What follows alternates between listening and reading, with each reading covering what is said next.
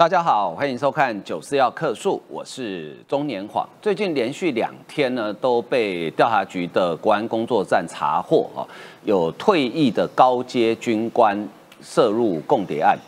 那这些高阶军官呢，很多以前都是国民党黄复兴党部的哈。那为什么这些高阶军官会涉入共谍案呢？是国家忠诚度的问题呢，还是真如他们讲的，我们就是一个初出丛林的小白兔，根本不知道会当共谍啊？那你相信吗？啊，我觉得这个问题其实还蛮蛮严重的哈。呃，到底是什么原因会让这么多的高阶军官跟对岸的解放军，哎，他们是敌军哎，好，竟然这个这个呃过从甚密哈。好，另外呢，我们来看哈，也是为了要。呃，提高我们国家的整体战力呢，所以我们兵役要恢复到一年。但是新党提案说，哦，不行，我们要公投，我们要反对，我们要把否决掉啊。呃，新党的用意很明显，就是要削弱我们国家的战力哈。那面对这么多，呃，不管你称他为中国人，或是中共同路人，或是内奸，哦，反正这三个名词的用意都一样，就是要把台湾毁掉嘛哈。那我们台湾应该怎么办？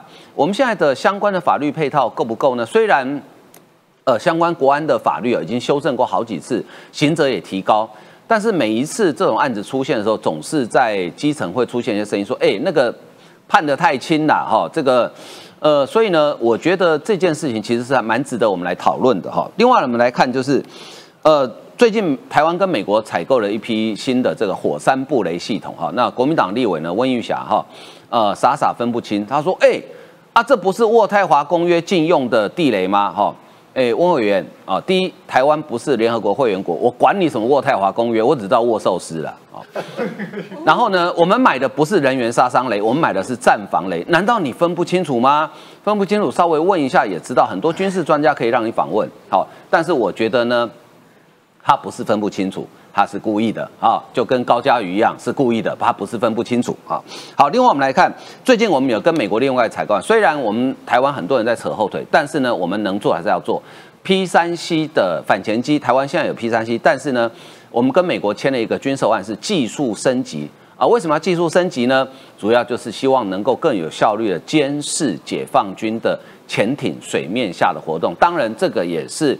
确保台湾安全跟美国整体印太布局的一部分。好，好，另外我们来看呢，最近台湾有很多的重量级的外宾，北约的前秘书长、韩国的国会的副议长，以及即将啊下礼拜要来的德国国会国防委员会的主席啊，都会来到台湾访问。哇，中国这下气到真的是头顶冒烟啊，呃。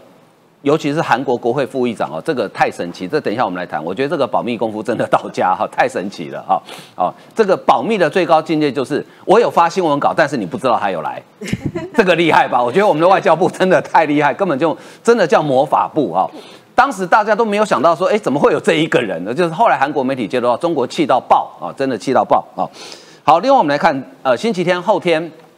啊，台北市第三选区的立法委员补选就是中山区跟北松山区。好，那王宏威跟吴一农呢，两个人在后天就知道胜负了啊。那最近王宏威一直在批评这个呃经济成长全民共享这个六千块，说啊六千块太少了啊。就网友就帮他算出，哎呦，唔丢唔丢哦，你四亿元七十七万补助款要不要先捐出来啊？王宏威马上转移话，对没有？那个民进党谁谁谁也有选啊，也是代职参选啊。问题是人家代职参选没有像你跑的这么这么明显吧？就是台北绕跑王这个称号，你想甩都甩不掉哈。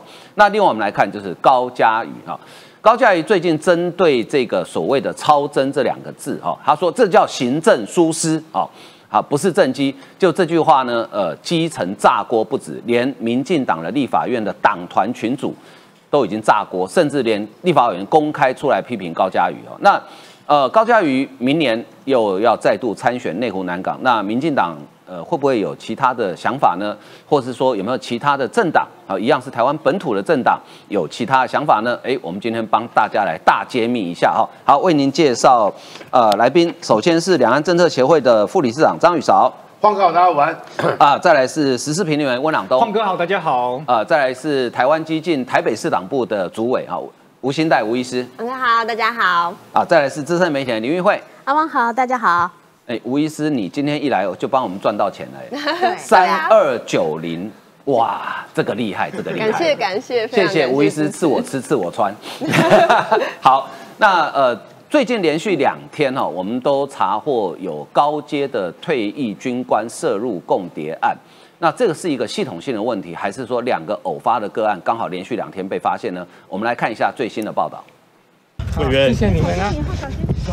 因涉嫌共谍案被剪掉带回，他是前立委罗志明。五号晚间以二十万交保，另外一旁则是前海军少将兼前国民党黄复兴党部副主委夏富祥，十五万元交保。特权吗？你是搞耍特权吗？为什么你可以走这里？民众都可以要求走后门吗？前面还是我们的大门。对。两人频频闪躲媒体，甚至高雄地院大开方便之门，没让两个人循例从法院大门出入，而是由法警护送加引导，穿过层层管制区，从后门离开。台二零一一年，时任中国国台办主任郑立宗造访南台湾，和罗志明拿着水果开心合照。现在涉入当共谍，根据检调掌握，罗志明透过管道接触多位退役将领，设宴送礼取得信任，再邀请到中国旅游，接受对岸的招待，进而吸收发展组织。中间合作对象就是前海军少将、前国民党黄复兴党部副主委夏富祥。夏富祥将军在海军曾曾经当过舰队长，对海。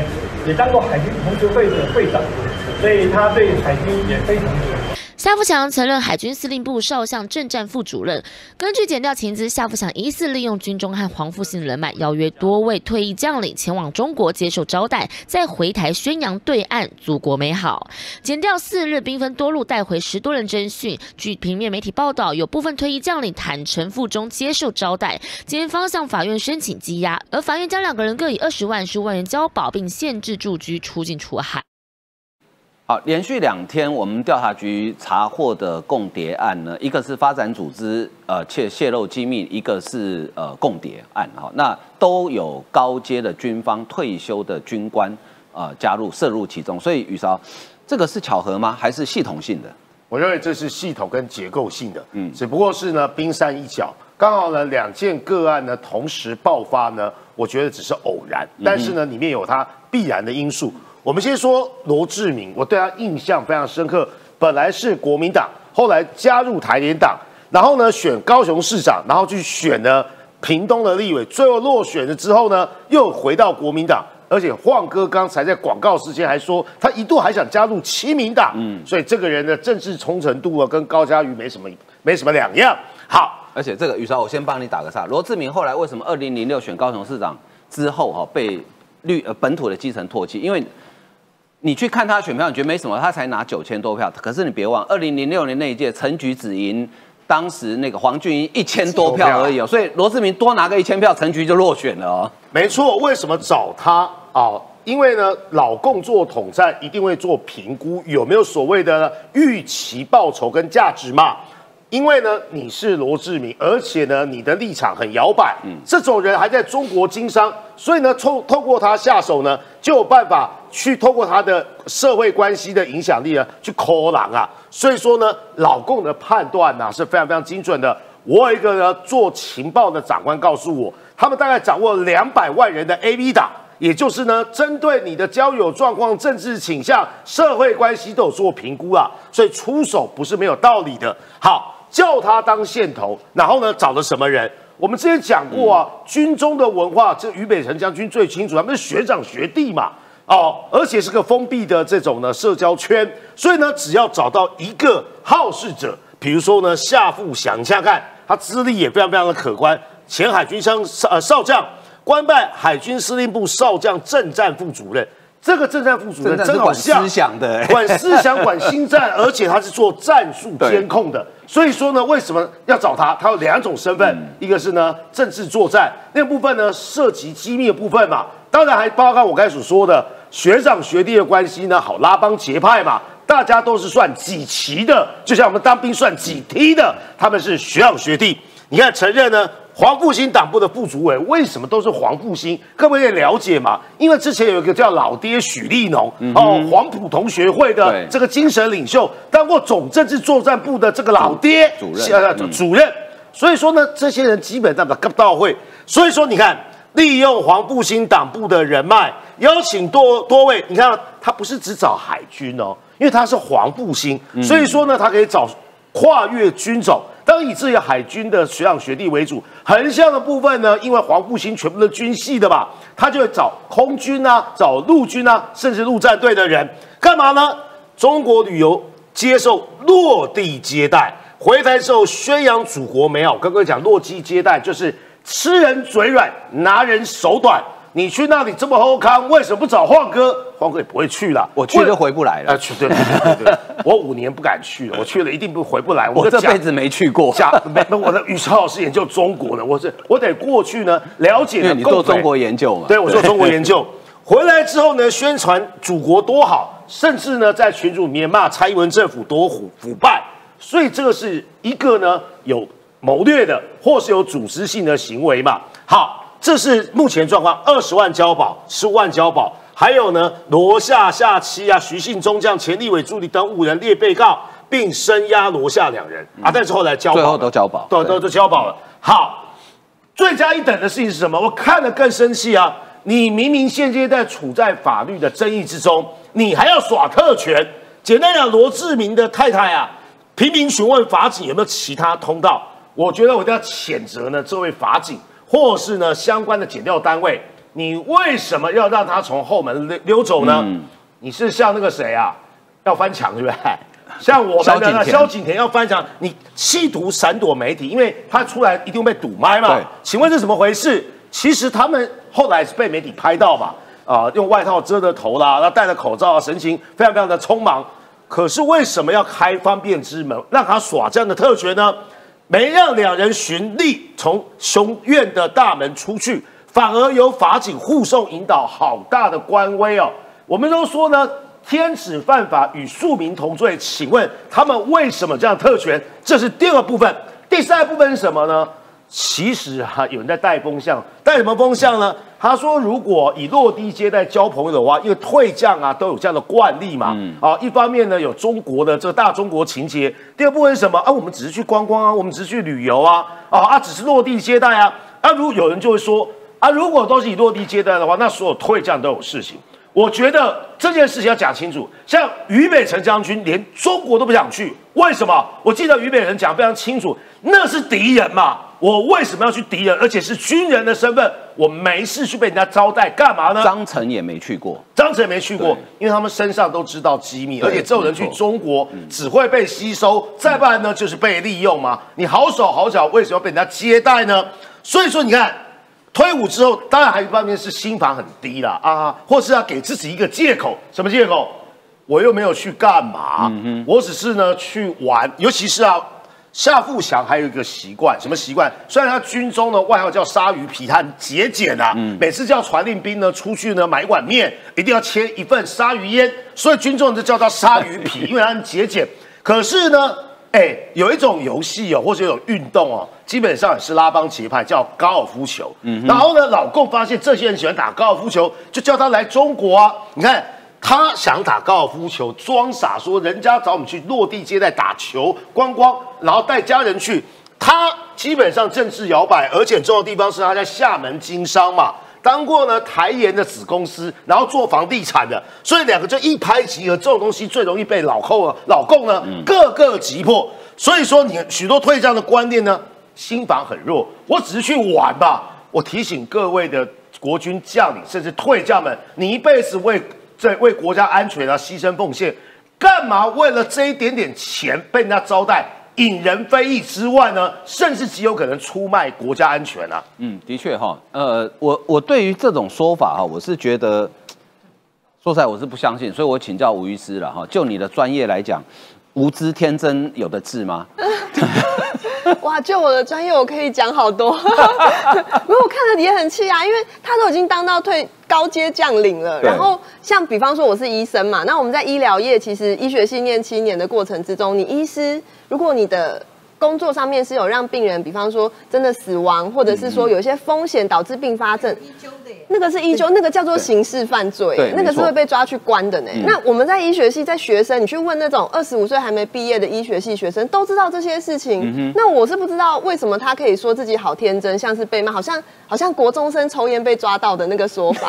就是让人会觉得很生气。忍不住。对我只是忍不住，我我只是犯了所有退休将领都会犯，不是这样子讲吧？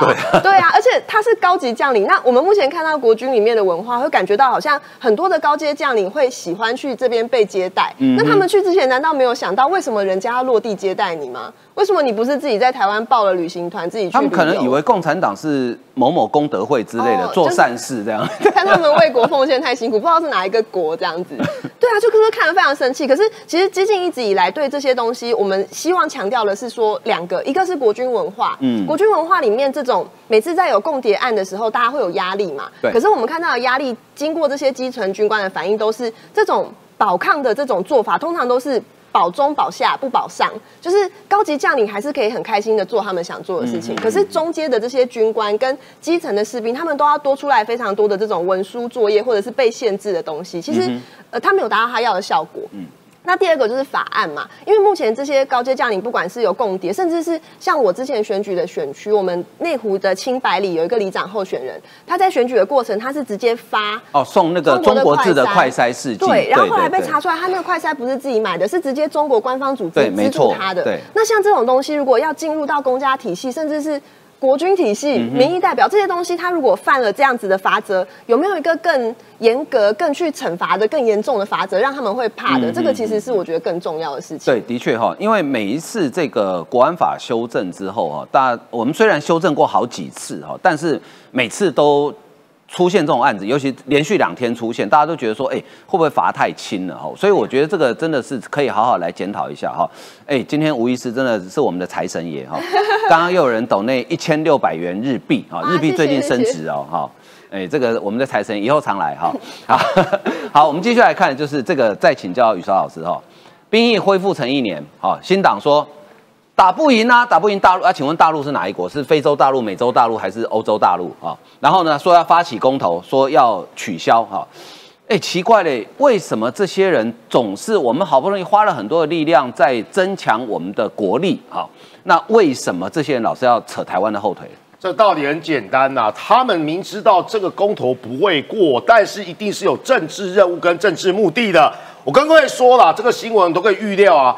过没多久了，中国的官媒就会说呢，台湾的民主社会之中呢，有许多人反对，就是用新党的许多人啊，五个人、四个人，新党好大的党，就说一定有啊，有呃岛内啊有这个几个政党，大概统促党吧，跟新党反对，但是中国搞不清楚啊，什么新党？什么统促党？什么狼？呃，什么人？啊，狼类？哎，不知道。所以说呢，这是一个宣传的样板，这是第一个作用嘛。这算可以交业绩啊？对对对，大内宣嘛，让中国人觉得好像呢，台湾呢，民进党执政之下，天怒人怨，德不配位，不得人心。所以你看，有人跳出来，而且呢，这些人还被宣传什么呢？这些是追求和平的人啊。破坏两岸现状的是要恢复兵役的民进党，但是他不，他一定不会剪接朱立伦的那一段。朱立伦说：“哎，我们恢复啊，国防啊，要增强国防啊，but but 他不管。”这第一个，第二个是什么呢？在内部啊，掀起仇恨，因为他们也会带风向，什么青年上战场啊，呃，票投民进党，青年上战场之类的。各位要了解啊，有位前总统啊的说法跟这个有什么不一样？只是呢，那个前前前那位前总统。基本上喜欢打嘴炮，他们跟他他跟那位前总统有最大不一样的地方哪里呢？他把它化成实际行动。老共最喜欢拿什么呢？最喜欢第三个叫做扛着民主反民主啊！没办法，我们是多元社会，是民主国家，他们有没有言论自由？有的，但是呢，游走在呢言论自由的边缘，拿着民主的制度呢，基本上是反民主。所以呢，这是新党的想法。而且第四个，这叫投降主义。兵役延长一年也打不赢大陆，大陆什么大陆？用国家待完几兵几够啊？他们喜欢讲大陆啊，你就去讲大陆好了。可是呢，这个是宣传什么失败主义跟投降主义。当然，我们要抵御中国的威胁，不是靠延长兵役、恢复一年一期就可以解决。但是那是根本嘛，这是他要说的。你看新闻，新党提出的公投主文为废止二零二二年十二月二十九号国防部有宣布的啊，这个简单啊。主委已经出来了，我认为啊，联署根本不会过关。但是呢，他敲锣打鼓做这样的事情呢，给老共看，跟他们沆瀣一气，这是新党部分。那这个我觉得没有当兵人真的蛮多的啦，各种身体原因啦。但是呢，等你有当过兵啊，或是你有做相关的研究，那么你讲话才理直气壮嘛。连胜文先生告没有当过兵，骂兵役延长。然后呢？朱立伦说国民党支持强化国防，国民党好乱的。你看 连胜文跟朱立伦呢，基本上感觉两个不同党的。对啊，朱立 不是这种议题是可以超越党派，没错。对，或者是说你认为一年怎么样，这个方向是对的，你可以说啊，训练项目怎么样了？或是呢，我连胜文跟美国人讨论过之后呢，或是跟军事专，我们八个月就做得到，而且呢，我们可以发一个月四万块，拿来讨论看看嘛？不是。他是本质性的反对，跟新党啊，基本上啊，新党这是政治目标，那这是为反而反呐。所以他讲了，你看又来了，这个释放啊，所谓的恐惧意识。最近很多家长群主及年轻人网络社群。对于许多孩子们的兵役被迫，一样很很很大不满，影响到学业跟职场规划。奇怪了，你的群主跟我的群主的感受会不一样。我的学生跟我认识的年轻人觉得这是一个很好的事情嘛。如果能够为国家多贡献的这几个月换来是呃这个国家安全的话，大家很乐意。而且民意调查好像都不是这个样子嘛。好，连胜文出来说话，一定也有他的政治盘算。简单来讲，他必须掌握到蓝营呢或深蓝那一块的话语权。吴一农说的非常好，因为八号就要投票，他直接讲连胜文对国防事务不了解，兵役改革国防投资就是为了避免战争爆发。他讲这句话有没有正当性？有的，不当美国人回来当兵当特战部队，而且吴一农长期关心国防相关的议题，两人之间的发言呢，究竟你觉得谁比较道理啊？不言而喻了。好，那个谢谢真番茄哈，斗内一六九零哈，所以。哎，我们的财神爷吴医师，哈，五星的财神爷啊，希望你下次选举的时候，那个政治现金如雪片般飞来啊。那我要一直开，我要来上节目才有办法。不，我我觉得今天那个汪导国际桥牌社那个汪导回连胜有连的最好。师代，你有领过师代吗？对他直接问连胜文，你有没有领过师代？好，那汪导为什么领过师代？因为九六年台海飞弹危机的时候，汪导在前线的最前线，在高登。对，哦，高登是前线的最前线，没错。他说当时我们是领师代哦，你有领过吗？然后当时他问连胜文说，当时我们在第一线的官兵也没有人怪你爸爸，因为他爸爸连战那时候是副总统哦，所以呢，呃，我觉得汪导这一句呛他呛的真好。不过我请教一下朗东哦，刚刚这些呃什么知情人士啊说啊没有，他们的退将都觉得我只是去接受招待，也不会怎么样啊。如果去接受招待都有事，可能退将会有一大片人。哎，你觉得这些退将真的都是小白兔啊？对啊，这个其实这个退将真的是很没有戒心哦。其实呢，我在二零一六年的时候去中国那边参加文化活动，也有被招待过。那时候刚好参加一个辩论比赛，然后呢，就那边我就拿到。你是哪一年去的？二零一六。二零一六，二零年去完那次我之后不敢去了。你那时候还能回来了，对对，现在应该就回不来了。对，那那时候的状况是这样子哦，去那边你确实是感觉到说他们的这些共产党啊是非常厉害，厉害在哪里啊？因为那时候呢就在那边吃饭嘛，然后呢在那现场呢就坐了一个中年男子，身上都穿金戴银，全部都什么 GUCCI 啊 LV，那他全场都不讲话，你不知道他在那边干嘛。后来发现他是整个饭店集团的老板，被硬叫照在那边陪坐的。哇，那其实他们不是在定位，他们是要位置，那些党委书记啊那些。省省书记是走进去饭店，那所有的房间、所有的那些餐厅，直接被他们包下来包场，你是没有办法拒绝的。他们那个公权力强到是到这个程度，那当然你被吃饭的人就觉得说啊，好像游泳员还干嘛嘛？可是他们在过程当中就会去筛选。看看你有没有利用价值，嗯觉得你有情报啊，你可以利用，后续可能就会跟你有他们怎么套套你们的话？他们就是一直闲聊，一直在闲扯，他去观察说你的这些，就是他也不跟你谈政治，就是闲聊闲话家常这样子。对对对，那他其实那时候已经知道说我的立场就是独派台派的，然后后来还还底下他们私底下听说了，还有讲说我跟一般的这些台派好像不太一样，因为我也没有跟他们聊政治的这个事情，他们都很懂得察言观色。那知道是说呢，你到底是有没有机会被拉拢？那所以我觉得这些将领，特别是你在军中有人脉，那些人脉一步一步串哦，从退役就会勾到现役，现役就会有军事机密。对，那我是觉得啦，对于军事将领来讲，你对于所谓国家有这个责任的话，那我像我自己，我是不可能再去中国。那我觉得这些将领有这样的一个责任，最好都不要去了啦。其实你去少少去一下，看少去北京，少去一下上海，也不会少一块肉。全世界美丽的地方有很多，你不一定要去中国。那你真的中国有亲戚，请他们。就是有之后疫情舒缓之后有机会再来台湾看就好了。那所以我觉得这些借口都是非常的离谱了，包含的是说哦，这个罗志明这个事情，他竟然还可以从后门那边悄悄离开，去避开记者，说他是老婆，哦，事实上呢是在南部那边大型的一些建商的一些家属等等的，那显示说他们在地方的政治或政商关系都非常良好到连地检署都给他放行哎，我竟然就直接可以让他从后门走，照这个说法了，以后任何关注案件。记者都不要拍啦，然后那些嫌疑犯一个个都从后门偷偷去离开了，也包括说现在 PTT 上面呢，现在也有说什么哦，在台湾不当兵是不是光荣的象征？哦，就开始讲说艺人不当兵当学弟，把当把把逃避当兵呢比喻成是说那些棒球国手呢哦可以呃这个。打国际赛受伤你赔得起吗？把它呢去去做这样的一个类比哦，所以我觉得这些攻防打下来是说这是一连串的组合拳啊。那透过一些对于将领的渗透啦，更透过像是当兵这个议题的话，我觉得其实接下来当一年兵的这些朋友们，青年朋友真的不要觉得说这一年是浪费，哎，八百发打靶很梦幻哎，以前是不可能。我们这边你去靶场打八百发子弹要多少钱？我们这边所有人加起来，基本上除非有平时有在打靶啦，不然不可能打到八百发啦。以前。的训练是没有的，这个我记得以前我在新训的那个时候，好像只有打到两次还三次，新训大概一次六发吧。对三次就十八发而已。对对，三次满靶嘛，那就哇，那你八百发还远。八百发等于每个月都在打靶，所以那你打靶那么多，当然那个士气跟底气就足嘛。你不是在什么清内务柜啊，整天在打扫、在扫地，而是你是扎扎实实在练近身搏斗，在练八百发打靶。那所以后来哦，我觉得接下来几年之后，我们整体的国军士气是会提升，但基层士气提升，这些高阶将领如果还一直去中国，一直去这样子出卖机密的话，所以真的是很危险。所以我最后下一个结论呢，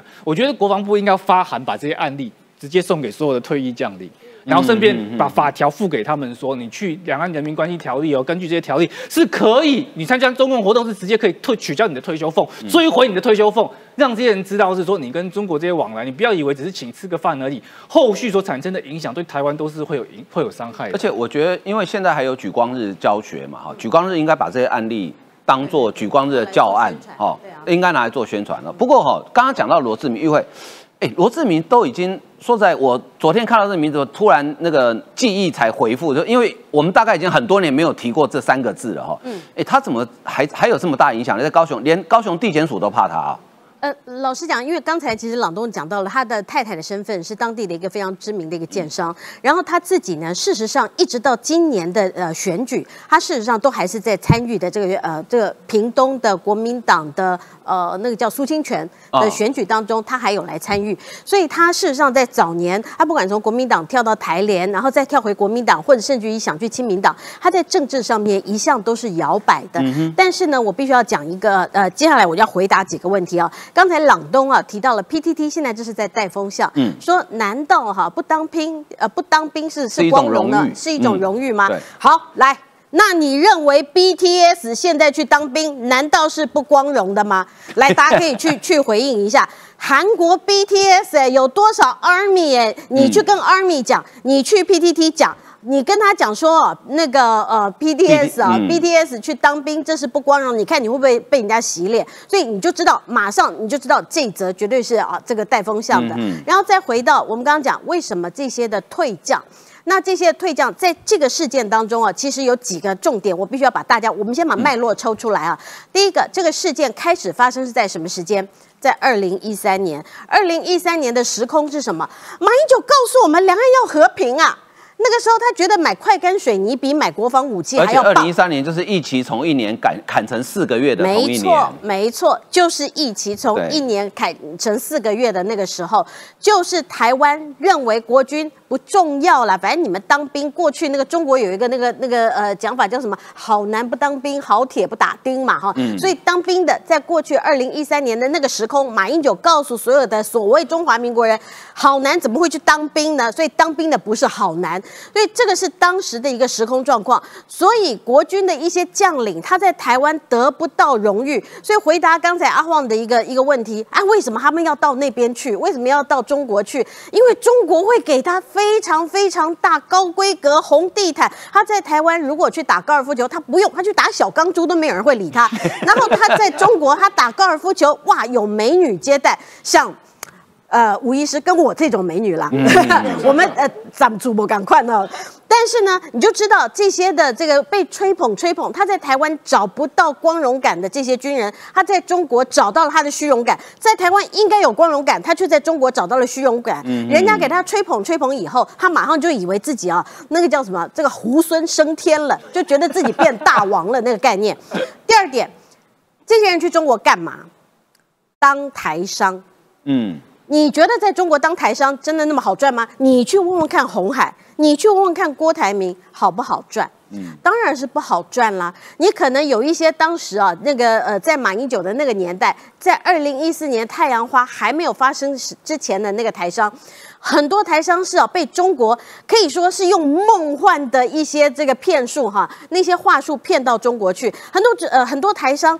都以为他们在中国可以发大财啊，可以翻本啊，结果一年没发财，二年没发财，三年变台流，这些大概都是很多人呢，三年变台流，那怎么办？我回来我要交齐妻妾啊，我要跟我的邻居讲说，我到中国去，我赚翻了，我削海了，那怎么办？他只少只好中国叫他做什么，他就做什么。嗯，所以他们去做什么？他们去收集台湾的战力部署，他们去收集台湾军机跟军舰的性能。那我就要问，呃，那个连胜文不知道叫什么，叫大壮还是叫叫什么？我我不知道他叫什么名字啊哈。没有当兵的连胜文先生哈，你要知道，当这些人去偷的是台湾的战力部署，去偷的是台湾的军机跟军舰的性能，他要的是谁的命？他要的是我们台湾人的命。他要的就是你说什么票投国民党青年上战场，哎，不对，倒过来，这个什么呃，就是这些要保家卫国，要为台湾捍卫国土，要保卫吴医师跟我的这些的年轻的台湾人。他是要他们的命哎，那你们这些过去当过什么黄复兴党部的这个什么副主委的这些人，你们当过你们国民党的高官人，到现在还在国民党当中来混的人，你们竟然是出卖台湾的人，这个当然我觉得不止哈，是要在那个举光日里面，我们应该常在节目里面啊，一个一个把他们的照片，一个一个把他们的呃这些叛国的，这个真的是叛国啊，对，他们的伟大事迹，伟大我框起来哈，一定要讲给大家听。一月八号要干嘛？要投票。那呃，在台北的那个中山跟北松山这区哦，有一个叫一帅，因为很帅哦。那还有一个叫二翠，所以你如果看到他们对于国防。的一个这个努力的话，未来进立法院，我当然是要一帅，我怎么会要二翠呢？二翠是来自于新党，二翠到到现在还是支持说台湾不应该要买那些那么多的这个军力，还认为什么布雷呀，最好是台湾就躺平。最近有一个韩剧，我刚出来刚上架我就看完，那个叫《黑色荣耀》，你看过吧？《黑色荣耀》一个国中女生她在学校的时候是怎么被霸凌？他被霸凌的时候，如果他就一辈子这样吞论，他怎么可能到最后他会成为女主？他怎么会可能这支爽片会让大家看得如此的入痴入迷？所以你要知道，每一个人都要站起来。如果永远躺在地上，你就只配做爬的，你就只配做一只虫，不配做人。对，的确哈。呃，昨天我看这个前北约秘书长呃拉斯莫斯，对，对不起啊。呃，我那我知道大家都叫他小帅哈，但是我们我们为了要配合他的号次，所以是一帅跟二翠，所以叫小帅呃叫小他了啦。昨天那个北约的前秘书长拉斯穆森哈，他开记者会，他引述了一句古罗马的谚语，叫做“汝要和平，必先备战”。哦，其实这句话真的很有道理哈。好，那再接下来请教朗东哈，这个我们也是备战的一部分，就是我们前一阵子不是跟美国买了这个火山布雷系统嘛，结果哎。开始带风向了，温玉霞、罗志强说：“哦，好残忍，这是禁用的，这怎么我台湾怎么可以买这些东西呢？”对，这火山布雷系统哦，如果你去网络上搜寻过 Canon m i 的话，就发现很多这影片非常的精彩。那这就分成了这个地面型的跟空中型的。我们采购的是地面型的，总共采购了十四套。它就会有一台布雷车，然后往前过程当中呢，斜斜的呢会往两边这样嘣嘣嘣嘣嘣这样发射哦，那个呃那个地雷，那个地雷就从中间用抛物线之后就这样砸到地上。那有几个重点。点呐，第一个，这个所谓的这个地雷的话呢，它是对战车的，所以说你这个重量啊，必须要到好几吨的话才会触动这个地雷。因此说是什么啊，人员会误用地雷啊，温玉霞说什么啊，自己人会踩到，那不要再开玩笑了。你的重量，你踩在上面跳舞都不会爆。对啊，你就算是有一百个在上面了，也不可能啊，高达五吨啊。温玉霞啦。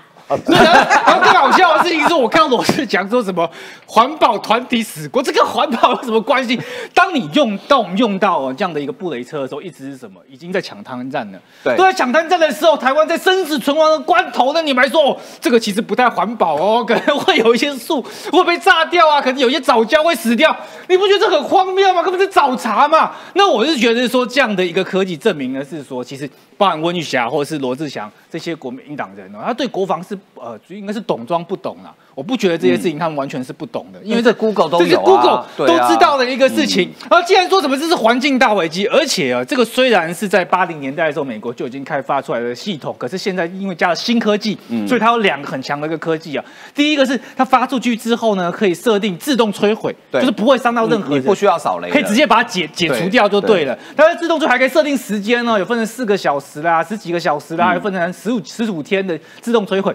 第二个，它发出去的时候会有定位，嗯，所以说呢，友军呢可以借由它这样的定位系统，手上呢会有一个电子这样的一个表，告诉你说在哪一个坐标哪个点有地雷，这是一清二楚的事情，你也不用怕说自己的车过去会扫到，因此这个系统本身是非常安全的。那所以，那而且他还说什么啊？这是塑胶的啦，查不到，这是金属的。军事专家曾纪文呢也都有讲过说这是金属的系统，那它是用战防雷啊，所以说呢是只有坦克才会去触动等等。那这些。全部都是一查可以查到的事情，但是呢，这个温玉霞立委跟罗志祥却要在那边不断这个误导啊。那其实呢，这样类似这些奇怪的言论还有很多啦。像呢林志群律师呢就找到了，因为郭郭董他过去呢说什么呢？啊，不要跟美国买太多武器，如果我们没刀没枪呢，就比较不会被打。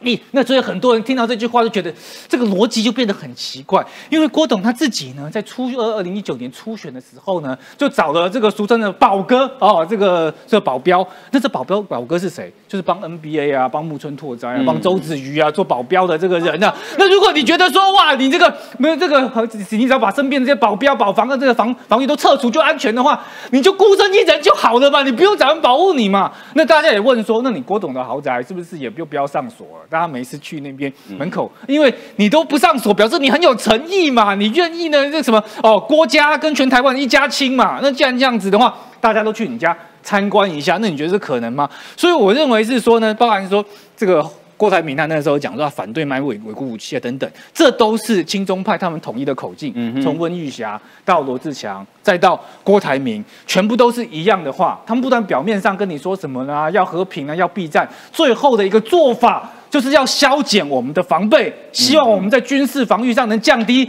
那对于中国来讲，最希望你这样啊！当初呢这个乌克兰就亚努科维奇哦，这个亲俄总统啊，就消除了这乌克兰防备，还取消了这个征兵制。二零一三年取消，二零一四年克里米亚就被打了。对，所以这件事情证明了一件事情：说你不要以为说你跟中国有什么善意可以解除战争，你积极的准备好战争。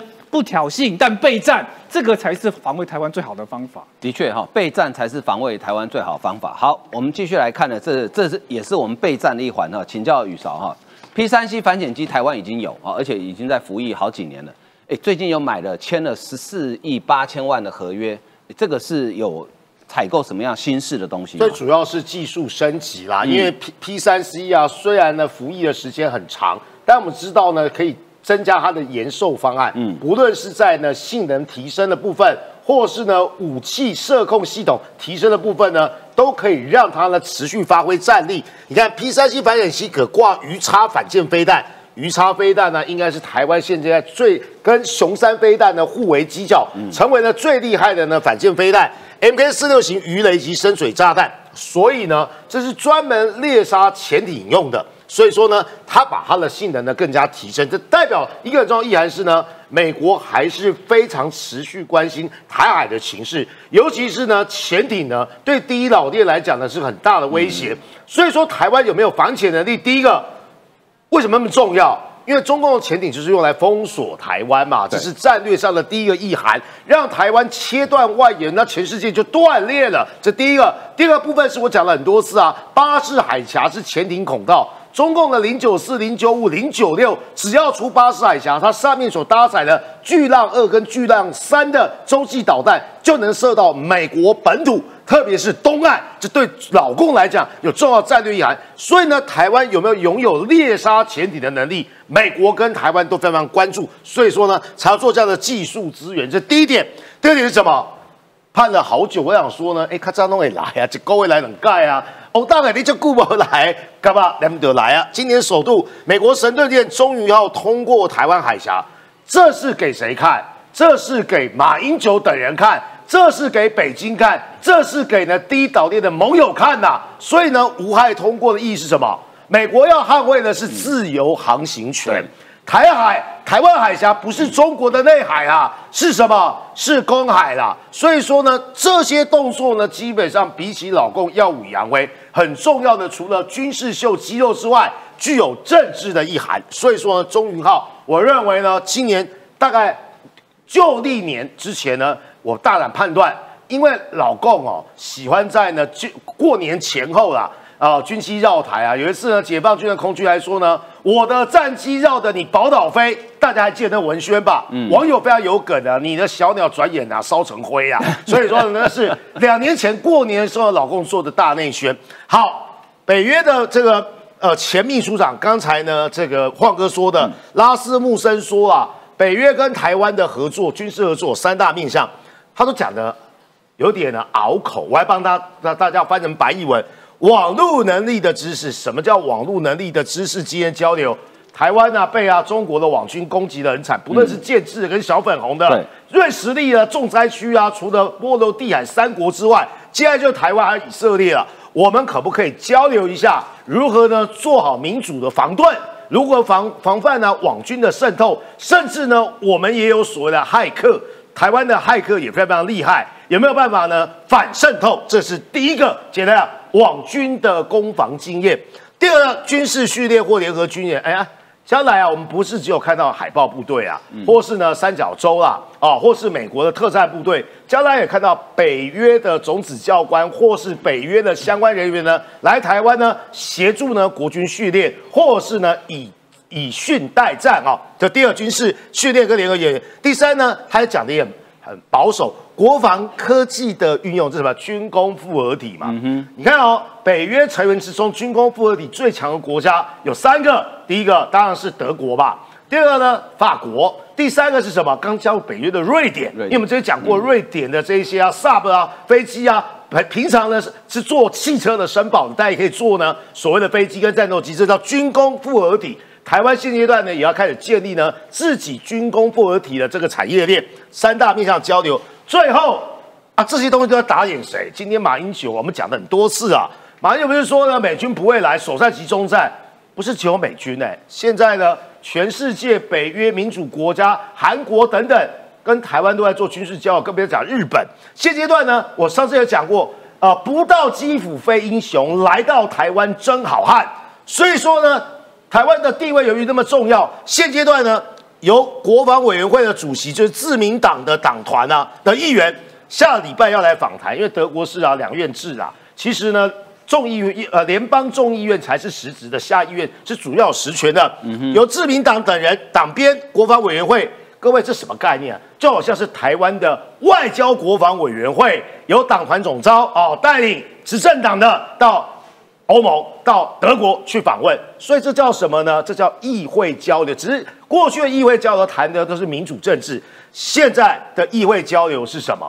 谈的是呢国防跟安全的对接。以上这些内容告诉大家什么呢？自己国家自己救之外，德不孤必有邻。而且呢，世界民主国家都站在台湾这一边，只有奇怪的政党呢，居然呢在台湾内部呢站在中国那一边呐。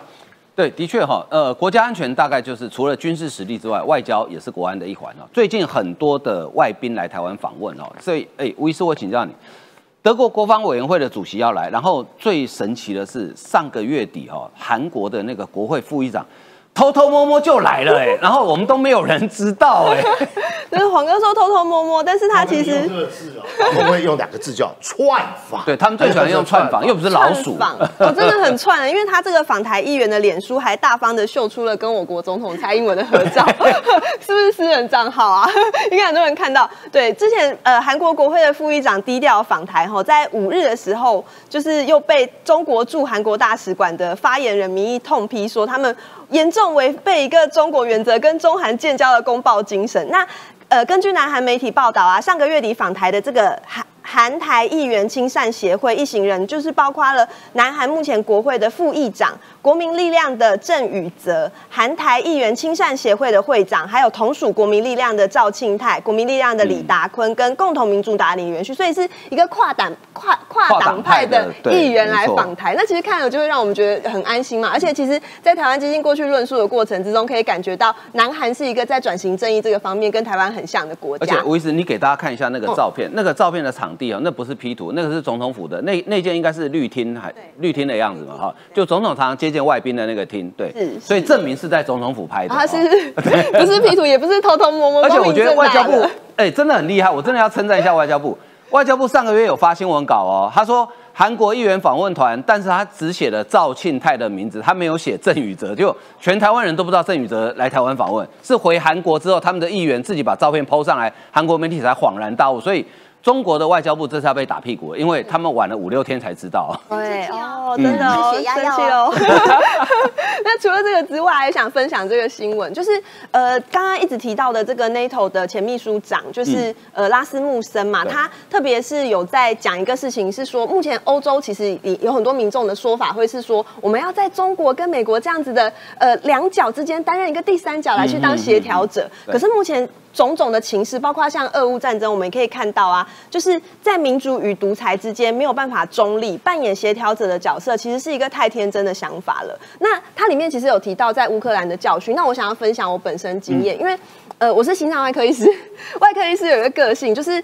你想到一个问题之后，你不太会看到别人有没有做事，你会想要自己想办法去解决。那乌克兰战争的这件事情，其实一直影响到特别医师族群很多，因为我们很多医师算是中产阶级，很多人会觉得我们高社经地位，好像在社会的资源很多，但其实我们也是劳工阶层，所以我们对于政策的疏离感很重。我非常多的医生朋友在这一次的选举完讨论移民的事情。而且讨论移民的都不是五六十岁快要退休的医师，都是像我一样年纪小孩还很小的医师。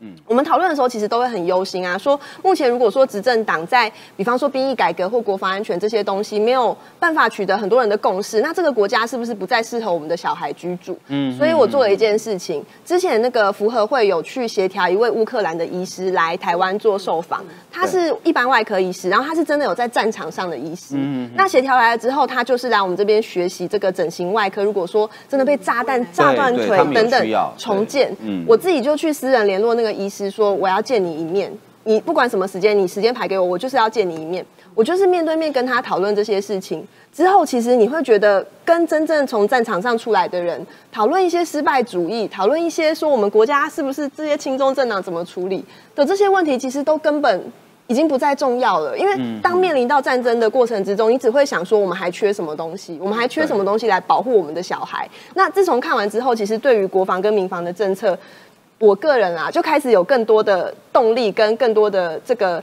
想要去理解，然后想要让更多人知道这些的想法。对，所以我觉得，包括说其他的国家，应该也是面临到战争的情势跟等等，以前天真的想法，却会慢慢被翻转过来。这样，看来你已经在为选立委做做功课了，预做功课。这我们等一下再好好来拷问你啊。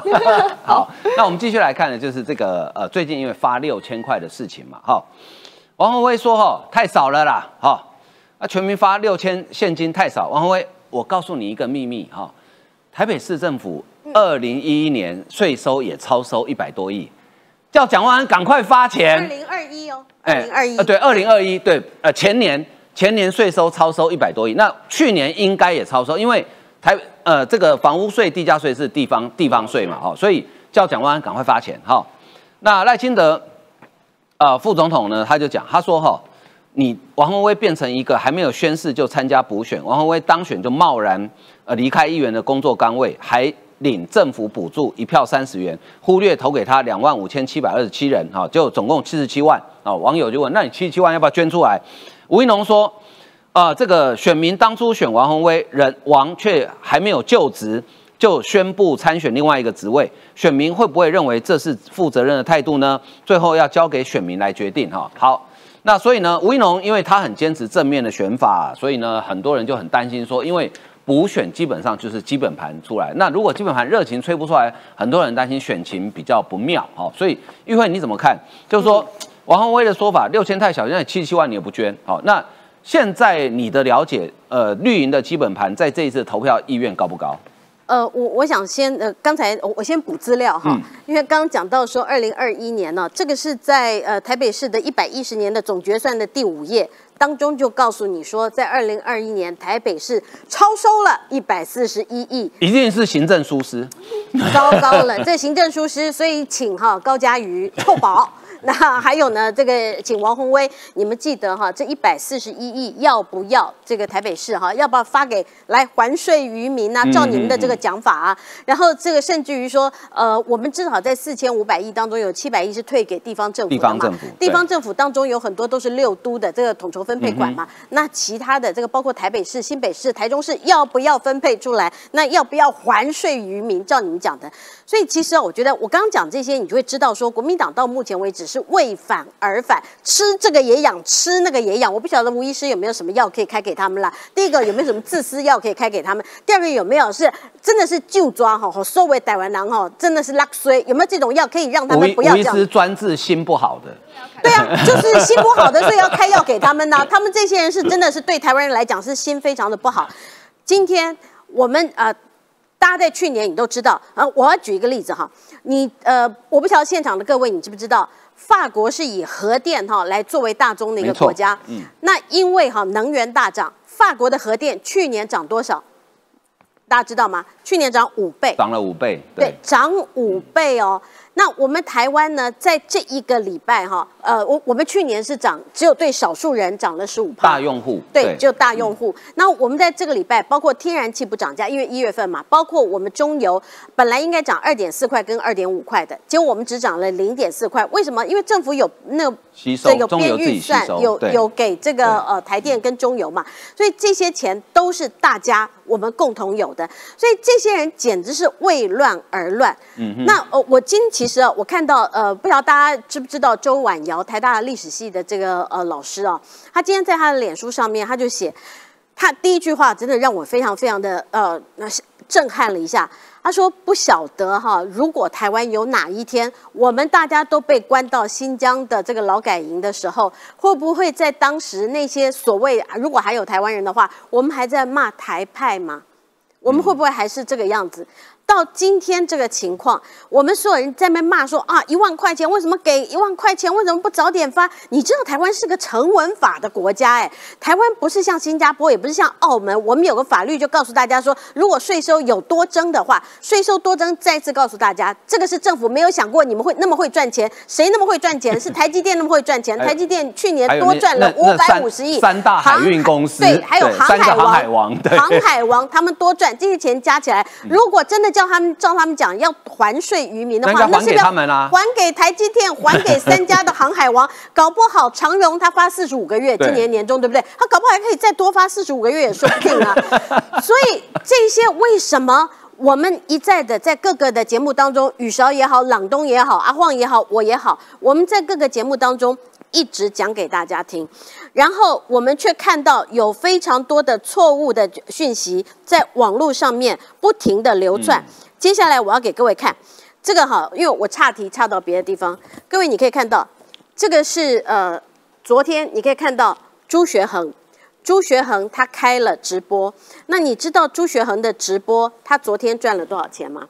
他昨天赚了四十万七千两百二十五块，然后在最近七天总共赚了四十四万一千四百四十六块，然后在过去大概呃从去年的六月一号一直到现在赚了一千多万。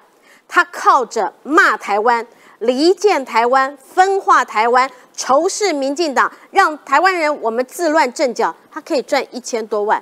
如果是这个样子的话，我想请教。台湾人，我们还能够在这个时间点上，你互相自我的拉扯，互相自我的扯后腿吗？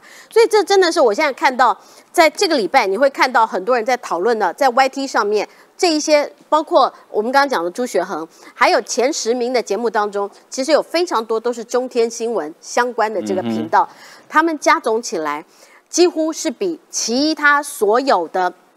的这个主流所谓的主流媒体哦，就包括我们像三立啦、像民视啦、像所有的电视台，为什么会有这种情形产生？这种情形是不是在台湾的内部造成另外一种的认知危机？这个是比我们现在，所以这个是为什么美国他必须要派一些。呃，比较年轻的、比较资浅的这些美国的公务员来到台湾，他们要了解我们台湾为什么有这么多的在地协力者。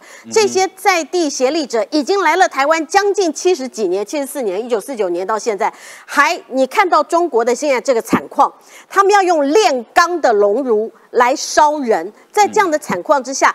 这个礼拜天，他们要把养了三年的病毒要散到全世界去。我们台湾还有人硬拽着台湾要往中国去。你看这些人，你看他们的心坏不坏？吴医师，赶快帮他们开药。